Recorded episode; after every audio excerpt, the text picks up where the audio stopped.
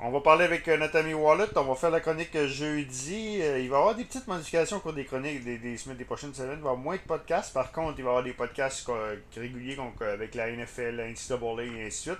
Et là, on va parler avec Wallet en fin de semaine. Salut Wallet! Salut Danny, ça va bien? Ça va bien, Wallet, des, des, matchs à surveiller dans la NCAA en fin de semaine. Je vais revenir, je sais que j'ai ma nouvelle chronique avec Hugues Fouché euh, le lundi où on parle des chroniques de la NFL et euh, des matchs à surveiller euh, de la NCAA et de la NFL au cours de la, dernière fin de semaine. Et là, mais je veux revenir avec toi quand même ce qui s'est passé. Mississippi qui est allé battre à bâton rouge les, LSU et Kelly Costello, qui est l'ancien cadre de l'Université de Stanford, un, un transfuge. Je vais te poser la question que j'ai posée à, Hugues. Est-ce que c'est un, carrière de, système ou c'est un carrière qui, peut avoir du potentiel? Parce que lui, il s'est fait un nom. Euh, c'est une bonne question parce que lors de son passage à Stanford, une université beaucoup plus conservatrice, beaucoup de jeux au sol, euh, Costello ne pouvait pas vraiment montrer son talent.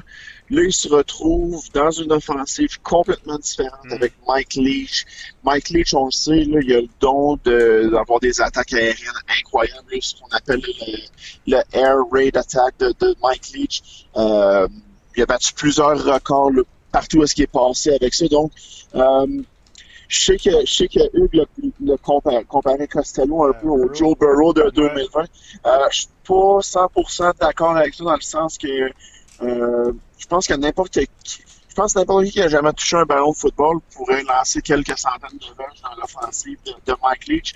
Euh, ça fait longtemps que je, je, suis les, euh, les Cougars de Washington State, puis année après année, on avait des corps arrière qui lançaient pour 5-6 000 verges année après année. Donc, euh, voir Costello avoir du succès, euh, c'est pas surprenant. Par contre, lancer 600 verges contre, contre LSU, c'est extrêmement surprenant. Est-ce que, est-ce que LSU les ont pris à la légende? Je ne sais pas. L'année est encore jeune. Euh, c'est difficile d'évaluer. Exactement. Premier match de la saison dans la SEC. Euh, ça va être hyper intéressant à suivre tout le long de la saison. je pense que Mississippi State, ça va être un peu l'équipe mystère là, du prochain mois. On veut savoir est-ce que c'était comme un feu de paille, ce match-là, ou non. Euh, Mike Leach va être en mesure d'instaurer son attaque aérienne, puis Costello va connaître une saison exceptionnelle. Je pense que je pense que les prochaines semaines vont être intéressantes. C'est pour ça que je suis pas prêt à, dire que Costello, c'est le Joe Burrow de, de, 2020.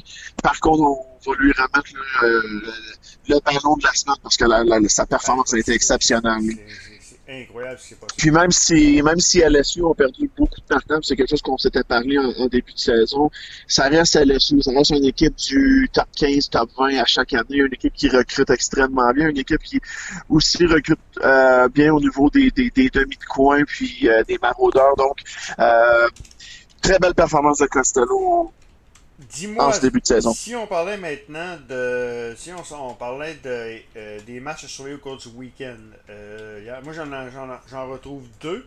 Et euh, c'est à 15h30 à CBS. Évidemment, la SEC qui est, qui, qui, qui est rentrée.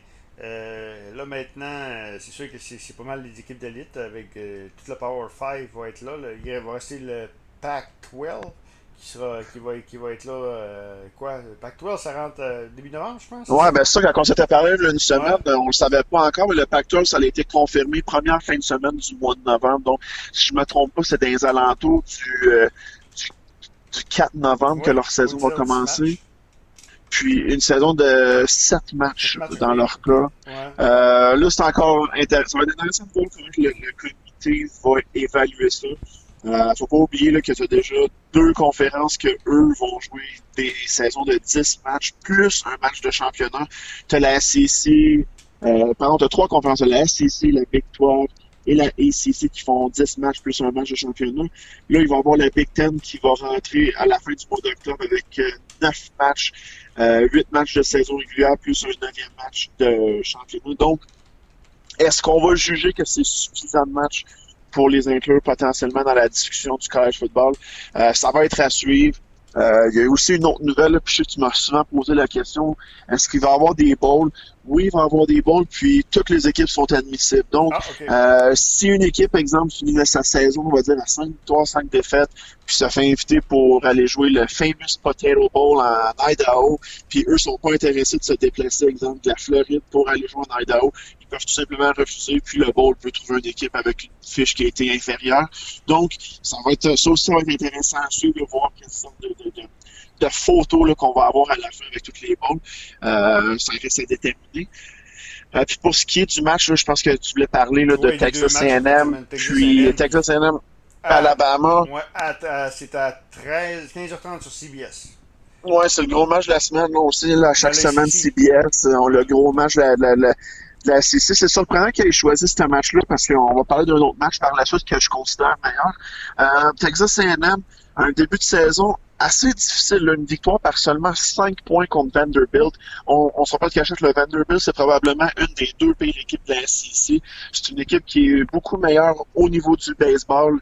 Le football n'est pas leur force. Donc, euh, Texas A&M, qui ont connu un certain succès dans les dernières années, euh, commencer la saison avec une victoire de 5 points contre Vanderbilt, c'est difficile euh, de se motiver avec ça quand tu vas affronter euh, le rouleau compresseur qui est à Alabama. On le sait, leur défensive est complètement incroyable, du talent à tous les niveaux. Euh, moi, je m'attends à une victoire probablement de trois touchés de Alabama. Je pense que ça devrait être un match facile pour eux. Euh, si je me fie à ce que j'ai vu la semaine dernière, mais encore là, donc on a dit plus tôt en début de podcast, c'était la semaine 1. Est-ce que c'était un peu un, faux mirage? Est-ce que est-ce que Texas A&M sont meilleurs qu'on le croit? C'est à eux de nous le montrer, mais je pense pas que ça va être facile pour eux là, ce samedi. OK. L'autre match à surveiller, c'est à 19h30 et ça va être un excellent match euh, sur ESPN. Normalement, c'est sur ESPN, c'est sur TSN également. Euh, c'est le match qui aura lieu euh, à 19h30 entre Auburn et Georgia. Ouais, puis deux équipes qui, ont remporté leur premier match de la saison. Euh, Georgia, ça a été quand même difficile. Là. Faut pas faut, pas oublier par contre qu'ils ils devaient se débrouiller avec leur troisième, puis à certains points dans le match, quatrième corps arrière. Là, on nous a annoncé cette semaine que JT Daniels, qui était le corps arrière partant à USC il y a deux ans, a transféré à Georgia et il y a eu, le, il y a eu la lumière verte des médecins pour pouvoir pratiquer. Hmm. Est-ce que coach Kirby Smart va juger logique de le lancer dans la mêlée après trois ou quatre jours de pratique? Je ne sais pas. Mais un gars de la trempe de JT Daniels, euh, tu veux l'avoir dans ton alignement pour être capable d'être compétitif. De l'autre côté du ballon, Auburn ont connu un match intéressant la semaine dernière contre euh, les Wildcats de Kentucky. Euh, je, m'attends à ce que Auburn sorte fort, sorte fort pardon, mais il va falloir qu'ils sortent plus fort que ce qu'ils ont fait contre Kentucky. Je pense que l'offensive a eu beaucoup de la misère à, à s'installer, surtout dans les trois premiers quarts. Ça a été un petit peu plus explosif au quatrième quart, mais c'est pas le genre de début de match que tu veux contre une équipe contre Georgia. Georgia, même si leur offensive laisse un peu à désirer dans le sens qu'on connaît pas trop qui va être le corps arrière, leur défensive resterait dominante. C'est pas une équipe qui accorde beaucoup de verges. Donc, euh, ça, va être un, ça va être un match dans la tranchée, selon moi, un match à faible pointage. Je m'attends peut-être un, match du genre 21-17 pour, euh, pour Auburn. OK, donc on va sauver ça de très près, les deux gros matchs. Hey, euh, Walt, je veux te parler de, du, du, neveu de Peyton Manning. Euh, je sais pas si ouais. Arch Manning, c'est ça? Euh, euh ouais, Arch, ouais. Est-ce que c'est. On dit que c'est le, c'est, le meilleur de, de, de, de toutes les Manning. Est-ce que c'est. Est-ce que tu. C'est sûr qu'il est au high school. Il a dit, lui, il devrait être, normalement se commettre l'an prochain, lui, hein? Ça, Ouais, ben, il me semble que j'avais lu quelque chose l'an dernier qui est j'ai pas mon ordinateur devant moi, je vais juste faire une recherche euh, rapide ici, là, mais j'avais déjà vu que il y avait des universités de la SEC qui avaient montré, euh, qui avaient montré de l'intérêt envers lui. De là à dire que c'est le meilleur, c'est tellement dur à dire parce que euh, j'en ai vu passer beaucoup des joueurs dans, dans le, football secondaire puis collégial américain qui on, on, on disait d'eux, ah, lui c'est une recrue 5 étoiles, puis c'est une recrue qui va, qui va changer le visage du college football. Puis une fois arrivé dans, dans la NCAA, euh, le succès, ben, le, se transfère pas. Donc, euh, on sort pas de cachette. Le, le, le, jeune homme a Ben, a des bons modèles. De- là. Ouais, il s'appelle Manning. Ouais. Il y a des bons modèles. Il y a probablement des bons entraîneurs privés. Euh, je sais pour l'instant, il évolue dans une école secondaire euh, dans la région de, de la Nouvelle-Orléans. Ouais. Pour ce qui est là, de, de, de son recrutement, euh, comme je te dis, là, je suis en train de chercher là, un peu ici. Ça, vu Puis, que c'est euh, en 2021 ou 2022 qui devrait normalement. Mais on disait, de, écoute, j'aurais dû t'en parler en dehors des ondes avant de t'en parler. Je voulais pas te faire- mal. te- mais Non, non, non, mais regarde Mais- ici samedi, là, je suis sur le site de Rivals, qui habituellement Rivals sont très très bons pour leur, euh, leur, euh, leur prédiction. Puis c'est un, joueur qui euh, c'est un joueur de 2023, donc euh, c'est un joueur 5 étoiles, pas, encore 5 étoiles, mais probablement qu'il va être 5 étoiles. Puis il y a déjà des, écoles qui ont montré de l'intérêt comme à-.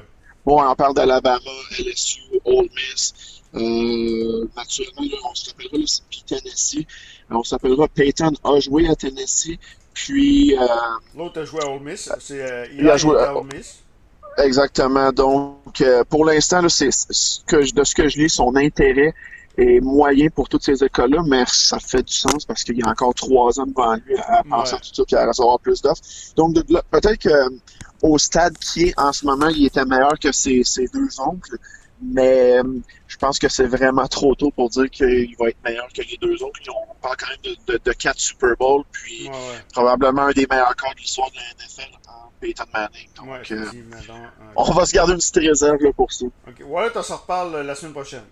Yes, salut Danny. Wallet.